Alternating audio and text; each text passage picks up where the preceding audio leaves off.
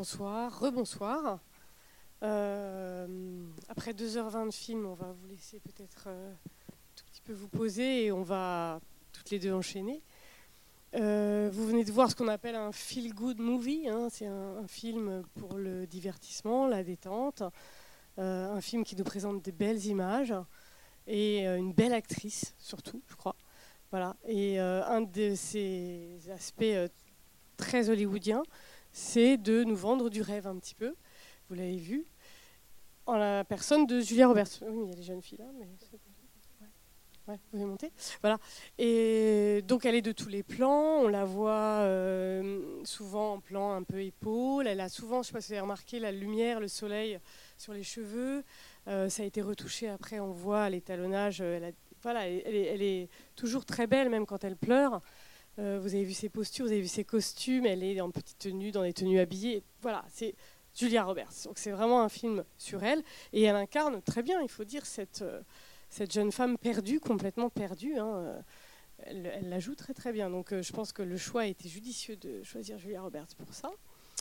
Et puis c'est aussi un film qui nous, qui nous propose de rêver les pays qu'elle traverse et avec elle de- d'aller à la rencontre de ces pays à travers des, des clichés un peu, hein, des, des, des, hum, des manières de se représenter les différents pays qui sont assez simples. hein. Euh, voilà. Alors, je vais laisser la parole à ma collègue géographe. Si Allô, ça marche Oui. voilà. Pour vous parler de l'aspect euh, plus géographique euh, et euh, des pays traversés. Voilà, donc euh, ce que j'ai trouvé intéressant, comme je vous disais euh, donc euh, il y a deux heures, c'est que donc on a vraiment une, volonté hein, de, cette personne de se retrouver au travers de, la découverte d'autres cultures. Et ce qui, me semble très intéressant, compte tenu que c'est une expérience vécue, c'est qu'elle donc elle voyage. Alors déjà, si j'ai une question, c'est est-ce que vous trouvez globalement avoir appris des choses sur ces différents pays que vous avez vus ou est-ce que ça, ne- fait que confirmer les images que vous aviez déjà de ces pays Voilà. Alors, c'est ça qui est, vraiment intéressant. Et une fois de plus, ce qui m'intéresse, c'est que c'est une femme qui l'a vraiment vécu. Et donc, elle va en Italie. Alors, je vais parler très très rapidement d'Italie hein, et de l'Inde. euh, mais je trouve caricatural, c'est Naples. Donc, Naples, c'est la pizza. Donc, en fait, elle voyage au travers d'un- d'une attente. Son attente, c'est que Naples, c'est les pizzas et le linge aux fenêtres, et c'est ça qu'elle voit. Et ce qui me semble intéressant, et j'insisterai dessus, c'est que euh, on ne peut pas dire que c'est complètement faux. On peut dire que c'est un tout petit élément dans la complexité d'un système culturel, et que lieu, parce que normalement c'est quand même l'essence du voyage, c'est de venir. Alors on dit hein, dans, le- tourisme, on, travaille avec du rêve, c'est vrai. On part dans une destination parce qu'on on a des images, donc on a envie de confronter ces images à la réalité. Donc il y a peut-être une petite partie ah bah, qui va correspondre à l'image, parce que si rien ne correspond à ce qu'on s'attendait, en général on est déçu, mais on revient avec beaucoup d'autres choses. Et là, en fait, elle part en Italie pour manger, et c'est ce qu'elle fait, elle mange, jusqu'au point de réduire de façon assez caricaturale l'Italie à l'alimentaire. Et il y a ce, jeu, à un moment donné, tout à fait étonnant hein, de dire de réduire une ville à un mot, avec euh, réduire Londres à fait d'être gardé, alors que Londres, c'est quand même une complexité euh, interculturelle énorme. Et, tout son voyage est comme ça. Alors, quand on va en Inde, alors je parlerai très rapidement l'Inde, parce que ce qui m'a quand même amusé, c'est que l'Inde, aujourd'hui, il y a 1 milliard 300 000 habitants. Alors, en 2010, il y en avait peut-être un petit peu moins, mais on était quand même très près du 1 milliard. Elle y reste 4 mois, elle rencontre une Indienne. A quand même pas de chance, hein, parce que 1 milliard de personnes. Et les premières Cela images dit, cela dit, Sylvine, quand elle arrive en Inde, il y a des plans très cut, Voilà. comme ça, très rapprochés, où elle est étourdie par la foule. Voilà. Alors, ça dure pas longtemps, mais Exactement, voilà. mais c'est l'image auquel on s'attend. C'est-à-dire l'image qu'on a de l'Inde, on a, c'est très, il y a beaucoup beaucoup de monde, c'est sale et il y a des mendiants. Et voilà, c'est les trois images qu'on a.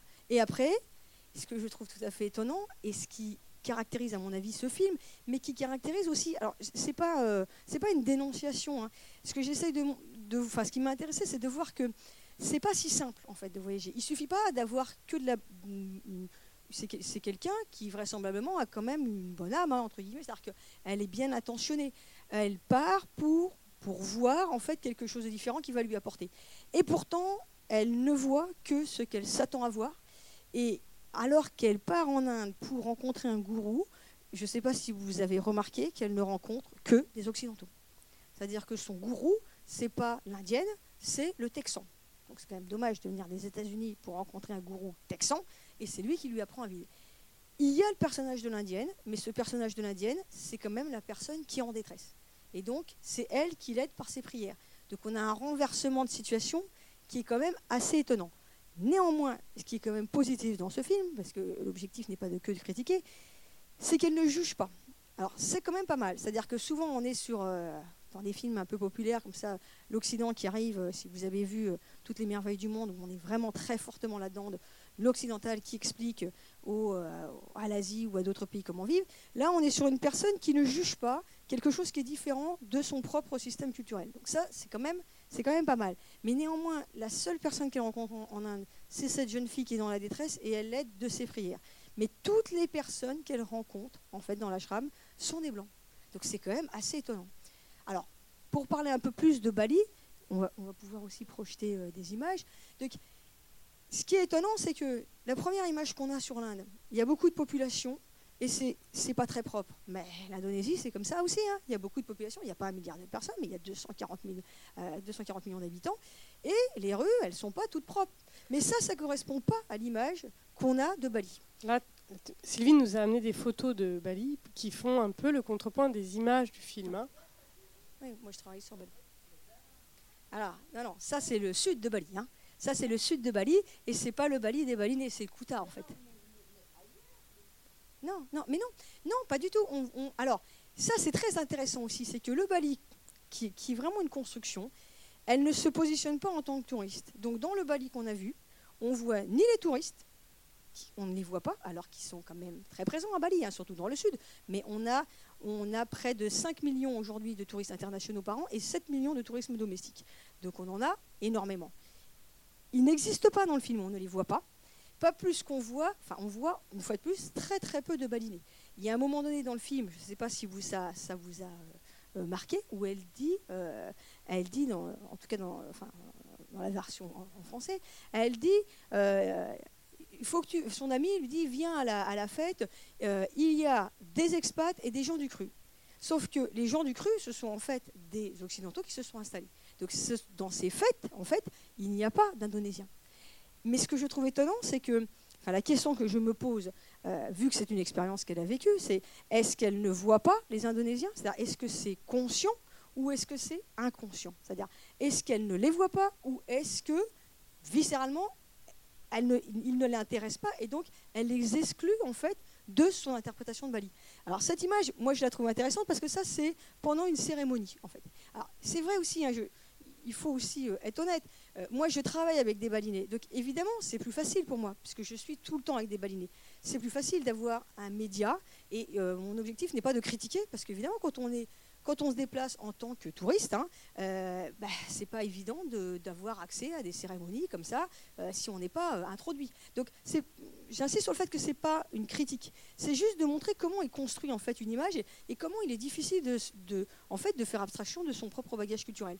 Ce qui m'intéresse en fait dans ces, dans ces images, c'est de montrer cette singularité qui moi m'intéresse beaucoup à Bali, c'est-à-dire que vous avez une population qui s'évertue à conserver en fait une grande partie de ces traditions. Donc là, en fait, les jours de cérémonie, vous voyez que ces jeunes gens sont habillés de façon euh, traditionnelle pour aller au temple et prier. Néanmoins, ils ont accès à la modernité, et notamment la motocross. Ils ont tous euh, des téléphones euh, extrêmement modernes. Ils arrivent à concilier ces deux choses-là. Ça, on ne le voit pas dans le film. Parce qu'on est sur la construction du rêve et que globalement, ça cadre pas avec l'imaginaire de l'île paradisiaque. Hein. Bali s'est construit. Hein avec le consentement aussi hein, d'une partie des autorités locales, hein, depuis les années 20, hein, sur l'idée du paradis perdu. Donc, ce qui est aussi très, intéressant, c'est que cette idée du paradis perdu, il sous-entend le fait qu'il n'y ait pas beaucoup de monde. Or, c'est une population qui est très nombreuse, où il y a des Indonésiens un peu partout. Donc, euh, quand on voit en fait Julia Roberts qui fait du vélo, en fait, dans les chemins sinueux autour d'Ubud, où il n'y a personne. Alors déjà, euh, déjà les routes, pour ceux qui sont déplacés à Bali, route à Bali, euh, c'est compliqué, il y a beaucoup de circulation.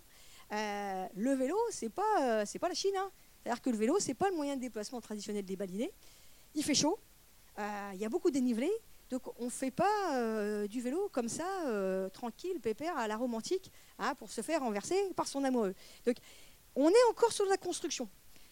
évidemment, ce que je trouve intéressant, c'est qu'elle part à l'autre bout du monde pour rencontrer le grand amour, qui est aussi un occidental. Donc on est profondément dans l'entre-soi, et avec des systèmes culturels très différents qui cohabitent sans se voir. Euh, une fois de plus, quand elle parle de cette, fête, elle dit, euh, sa copine, elle dit, tout le monde a une aventure à Bali. Alors ça, pour les Indonésiens, c'est extrêmement étonnant, hein, parce que la société indonésienne, ça veut dire que perçue par, euh, par cette population expat, et puis là, donc c'est une américaine, après je ne veux pas généraliser sur les Américains, mais comme un espace de liberté, en fait, un espace de liberté, notamment sexuelle, alors que dans la société balinaise, c'est tout sauf un espace de liberté sexuelle. Hein à dire que c'est une, une, société qui est très pudique hein, et qui est. Euh, on n'a pas euh, des aventures euh, comme ça en veux en voilà. Donc on est vraiment sur, sur deux systèmes culturels très différents. Et je trouve ça intéressant le fait qu'il y ait en fait cette, cette juxtaposition de ce système sans se voir. Est-ce qu'on peut passer les autres photos? La, deuxième photo? Alors, là aussi, on est sur. alors, ce qui est intéressant aussi à Bali, c'est que, c'est ce que je disais tout à l'heure, on a une, ce qu'on appelle une culture touristique hein, depuis les années 20, c'est-à-dire que euh, la société balinaise euh, a appris à se construire avec sa mise en valeur touristique. Et donc, on voit, euh, ça c'est un village traditionnel. Alors, il y a des villages traditionnels, hein. il, y a, le sud de Bali qui est effectivement très moderne et très développé, et puis il y a des villages traditionnels comme Tanganan.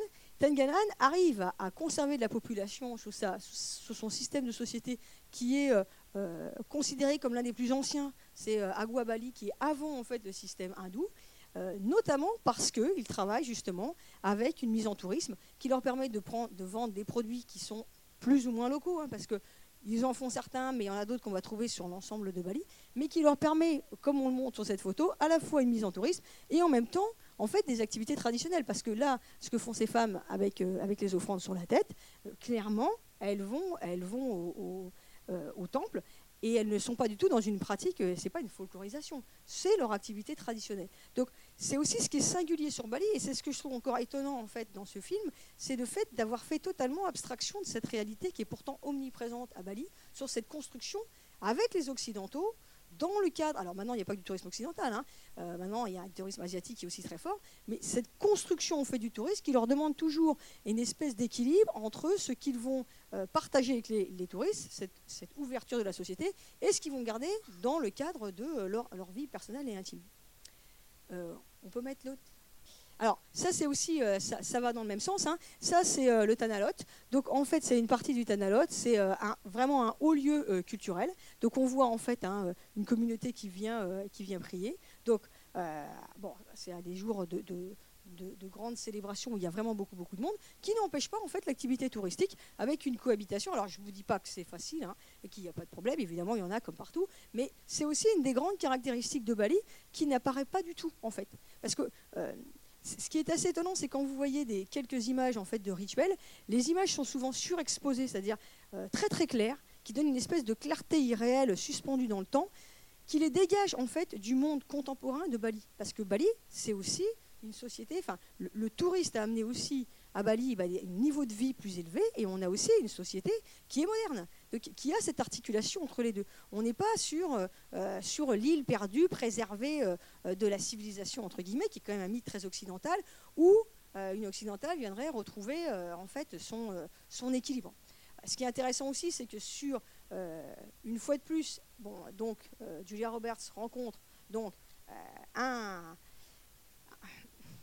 Ketuk, en fait, qui va lui donner la bonne aventure. Bon, il faut savoir que c'est assez euh, intéressant à la façon aussi dont les Indonésiens vont recevoir ce film. donc lui, ce personnage est assez caricatural. Et puis il rencontre, elle rencontre donc une femme euh, balinaise qui est donc euh, qui est donc divorcée avec sa fille.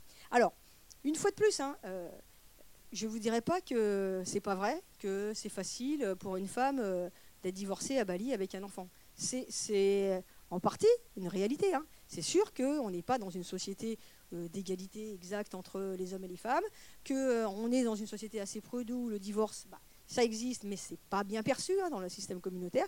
Et c'est sûr que d'être une femme euh, divorcée avec un enfant, c'est pas facile.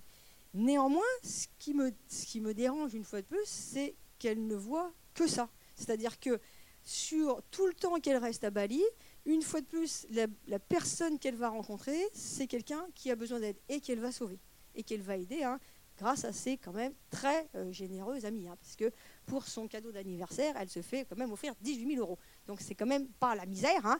Donc c'est assez étonnant. Hein.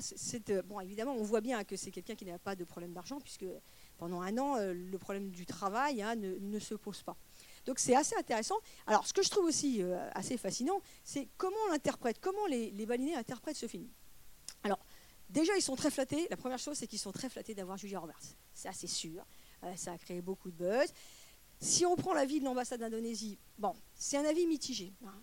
C'est-à-dire que, bon, ça leur fait, ils se disent, bon, si ça fait rêver les gens, si ça fait venir des gens, bon, tant mieux. Mais en même temps, frustrés d'avoir cette vision effectivement assez réductrice qui ne leur permet pas en fait de vraiment euh, comprendre. Alors une fois de plus, hein, c'est pas si simple hein, de comprendre une société qui est très différente de la société occidentale. Et c'est sûr que euh, on ne peut pas non plus accuser en fait les voyageurs ou les touristes d'être pas capables de comprendre une société en une semaine. Mais là, elle ne reste pas une semaine. C'est ça qui est étonnant, c'est qu'elle reste quand même longtemps, qu'elle va jusqu'à Bali pour se retrouver avec cette idée, donc ce mythe autour de Bali, d'une bonne philosophie, etc. Et que globalement, elle est profondément dans l'entre-soi. Alors, les Balinais ont quand même récupéré l'affaire, hein, puisqu'ils ont quand même euh, grand sens en fait ils vivent avec les touristes depuis fort longtemps. Donc, ils ont créé à la suite du film un tour, Julia Roberts, euh, à vélo, hein, qui n'existait pas. Parce que le vélo euh, à Ubud, ce n'est pas vraiment euh, le produit phare. Et donc, ça a fonctionné. Alors, comme toujours hein, dans ce genre de choses, hein, on a eu aussi, nous, le, Vinci Code au Louvre, ça marche un certain temps, puis après, ça, ça, décline. Mais néanmoins, ce qui est intéressant, et c'est pour ça que moi ce film m'intéresse, c'est qu'une fois de plus, ça veut dire que ce film a eu un écho. Ça veut dire qu'il y a des gens qui, une fois qu'ils ont vu ce film, ils ont eu envie de retrouver les sensations de Julia Roberts. Euh, le fait d'avoir envie de retrouver des sensations qu'on a lues ou qu'on a vues, c'est quelque chose qui existe depuis le 19e siècle. Hein. Alors, pas vu en film, évidemment, mais on a des témoignages, notamment de Flaubert, qui dit euh, Nous voyageons avec notre carnet de notes euh, dans la poche pour aller voir exactement la statue qui était recommandée et avoir le bon sentiment. Donc, ça veut dire que le tourisme, il est aussi sur cette construction. Et on a en face une population qui est beaucoup plus sophistiquée hein, qu'on pourrait le voir dans ce film où on a soit des gens en détresse, soit des gens qui sont euh, dans une proximité euh, quand même. Euh, on ne voit pas un personnage moderne hein, dans le personnage de Ketuk, hein, mais plutôt dans ce fantasme de l'homme proche de la nature qu'on comprend à peine ce qu'il dit. Quoi. Bon. Donc ça ne représente pas du tout la complexité de la société balinaise. Est-ce qu'on peut mettre... Oui, la photo d'après. Et ça, alors ça c'est un autre temple.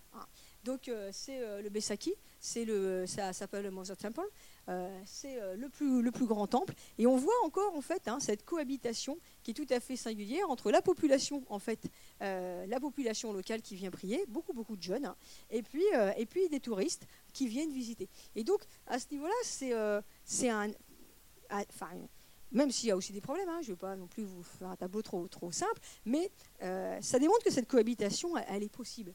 Et elle peut être source en fait de revalorisation des cultures. On peut mettre les dernières photos sur on, peut les, Tu veux les enchaîner? Euh, Oui, euh, oui, on peut mettre. Voilà. bon, on peut la laisser celle-là. De c'est euh, pour ceux qui connaissent un petit peu, donc c'est le système du Soubac qui a été classé au patrimoine de l'UNESCO. il faut savoir que depuis son classement au patrimoine de l'UNESCO en 2012, en fait, le, village reçoit beaucoup plus de touristes et que grâce à cette fréquentation touristique, en fait, parce que euh, la population entretient plus le site et continue à y vivre. Parce que ce qu'il faut bien se rendre compte, et c'est l'un des, problèmes en fait de l'activité, euh, enfin le tourisme amène en fait à la fois de la pression en fait, la pression sur les activités traditionnelles, hein, bien sûr, puisque euh, à Bali on a une véritable richesse en fait de ces rizières qu'on peut trouver dans d'autres pays. Le problème de ces rizières, c'est que les conditions de vie sont extrêmement difficiles bien sûr, hein, puisqu'il s'agit de ramasser le riz euh, de façon euh, traditionnelle, hein, donc euh, sans, grande modernité, alors qu'il fait 40 degrés, etc., pour une rentabilité qui est très très faible. On imagine bien que quand la modernité arrive sur l'île, et c'est tout à fait naturel, que les gens n'aient pas envie de continuer à vivre dans ces conditions extrêmement difficiles. Et donc la tentation de vendre la terre en fait à des promoteurs et puis d'avoir des conditions de vie plus faciles et d'envoyer leurs enfants à l'école, à la fac, etc., est, grande. Donc on a une disparition de ces rizières. Donc c'est vrai qu'à ce niveau-là, le tourisme est une chance parce que l'intérêt des touristes pour, euh, pour ces sites est d'autant plus fort avec son inscription au patrimoine de l'UNESCO, fait qu'on a une source d'entrée en fait, d'argent euh, pour en fait le village, qui du coup va rester sur la rizière, entretenir la rizière, euh, vendre des euh, visites touristiques et puis aussi du riz. même si c'est encore peu développé en vente directe, à des, à des prix qui sont beaucoup plus intéressants et qui permet en fait de conserver ce patrimoine. Parce que l'une des clés en fait à, comprendre sur le, tourisme, c'est que le tourisme permet une, adaptation, une réinvention de la culture, mais elle permet de la conserver. C'est l'une des rares activités qui vit en fait de la culture locale, mais à la condition que cette culture locale, elle s'adapte. Parce qu'évidemment, sinon on peut se poser la question de savoir on conserve pour qui. Et c'est ce qu'on voit un petit peu dans le film, c'est-à-dire la volonté de, de voir des, des, des, familles traditionnelles qu'on souhaite conserver dans, un, dans une espèce de, de bulle en fait du passé parce que ça nous fascine. Alors que les balinais, ils n'ont pas envie de vivre hein, comme au 19e siècle. Ils ont envie d'intégrer la modernité, d'avoir un accès, un accès à la confort, etc. Et en même temps, de conserver toute une partie de leur culture. On peut mettre la dernière oui, photo. la dernière photo, s'il te plaît. Montrer un petit peu la... voilà, les conditions en fait pour travailler dans les rizières, hein, qui sont effectivement très difficiles. Hein. Donc, euh, on comprend qu'ils peuvent rechercher un modèle différent. Voilà à peu près ce que j'avais. Je ne sais pas si vous avez des questions à poser à notre spécialiste de Bali. Adou Bali, absolument. Alors, non, l'islam est très minoritaire. Hein. C'est vraiment. Euh, alors, l'islam est majoritaire en Indonésie, mais euh, à Bali, c'est vraiment un hindou, euh, balinais qui est très singulier en fait à l'île, très particulier. Voilà. Donc, c'est effectivement pas, la même religion. Alors, c'est vrai que si ce que j'ai, parce qu'une fois de plus, hein, dans le film, il y a des choses aussi intéressantes. Ce qui est assez intéressant, c'est de voir justement dans ce parcours que bah, il suffit pas une fois de plus de vouloir pour y arriver que c'est quand même euh, pas si simple, effectivement, de rentrer dans ce processus de méditation. Alors, moi, j'ai lu sur Allociné, donc euh, c'est pas une source très fiable, euh, que Julia Roberts s'était convertie au bouddhisme à la suite du tournage du film. Euh, voilà. Alors, je ne sais pas si c'est vrai, mais peut-être qu'elle a réussi à intégrer quelque chose elle-même. Tout à fait, tout à fait. Non, mais tout à fait, tout à fait. Mais elle, passe, en fait, si je peux être un petit peu dur, elle va à Bali pour rencontrer une autre culture et elle ne la voit pas. Le film, il est dans l'entre-soi. Ben non, elle ne, et, moi, mon interrogation en tant, que, chercheur, c'est est-ce que c'est conscient ou est-ce que c'est inconscient? C'est-à-dire que est-ce qu'elle choisit? je vais vous donner un exemple hein, sur des, euh, qui, ça m'a fait penser à ça. Sur les peintures, en fait, les peintures où on voit arriver les premières représentations de plage, c'est au XVIIe siècle chez les Hollandais. Et ce qui est tout à fait intéressant, c'est que les toutes premières représentations des plages des Hollandais, début du XVIIe siècle, on voit en fait, ils représentent les paysans de la mer, parce que c'est ça qui les intrigue. Donc des paysans de la mer. Et puis, au milieu du siècle, on a de plus en plus en fait de gens de la ville qui viennent se balader. Donc on commence à voir les deux populations sur les peintures. À la fin du XVIIe siècle, il n'y a plus de paysans de la mer, il n'y a plus que des touristes. Ça ne veut pas dire que les paysans de la mer ont disparu, ça ne veut pas dire qu'ils sont plus là, ça veut dire qu'ils ont cessé d'intéresser les peintres, les peintres qui payent évidemment pour les habitants des villes, pour les bourgeois. Et donc ils sont... Alors est-ce que c'est un choix délibéré ou est-ce qu'ils ne les voient plus? Ils les ont sortis, hein, de, sortis de la picture, comme on dit en anglais. Et là, c'est vraiment la question que je me pose. Parce que comment on peut aller à Bali et ne pas voir les balinés Comment peut-on aller à Bali et ne pas voir les touristes? Mais le fait de dire cette phrase où elle dit il y a du tout, il y a des tout, il y a des expats et des gens du cru, et que les gens du cru, ce soient des occidentaux installés, c'est quand même impressionnant. Oui, mais d'un côté, sur le plan du scénario, ça avance, euh, elle va au bout et elle se trouve à la fin. Enfin, elle trouve l'amour et elle va mieux et euh, voilà. Ah, bah ça, moi, je, je, et donc, sur le plan du scénario, ça fonctionne. Mhm. Voilà. Oui. Oui, oui, elle, elle s'est trouvée par rapport à ça, mais ce que j'ai trouvé intéressant, c'est le fait effectivement de, de venir avec une bonne attention, de ne pas avoir un regard qui juge, de vouloir rencontrer une autre culture et pourtant de ne pas l'avoir. Et en même temps, en même temps, une fois de plus, hein, je, recadre les choses. Euh, ça m'est facile de critiquer puisque moi, je travaille avec des balinés, je suis constamment avec des balinés. évidemment, c'est quand même plus facile. Mais comme vous le dites, euh, les balinés sont quand même suffisamment ouverts pour que si vous ayez envie d'aller euh, voir une crémation, enfin, oui, voilà, c'est ça, c'est ça. Tout à fait, tout à fait. Ils continuent en fait leur euh, et c'est ce qu'on voit en fait sur, les, sur le temple. Hein. Ils vont euh, prier. Si vous êtes là, vous êtes là. Bien sûr, il y a, des règles. Il hein, ne faut pas les déranger, etc. Mais euh, c'est comment peut-on avoir passé, je ne sais plus, c'est 4 ou 5 mois qu'elle passe en Bali et ne pas voir ça? Enfin, c'est étonnant, étonnant. Non, non, c'est pas le but du tout de faire de la promotion. Le but, c'est de montrer en fait. Tu veux cibler sur sa quête personnelle. Non, mais tout à fait, Mm. tout à fait.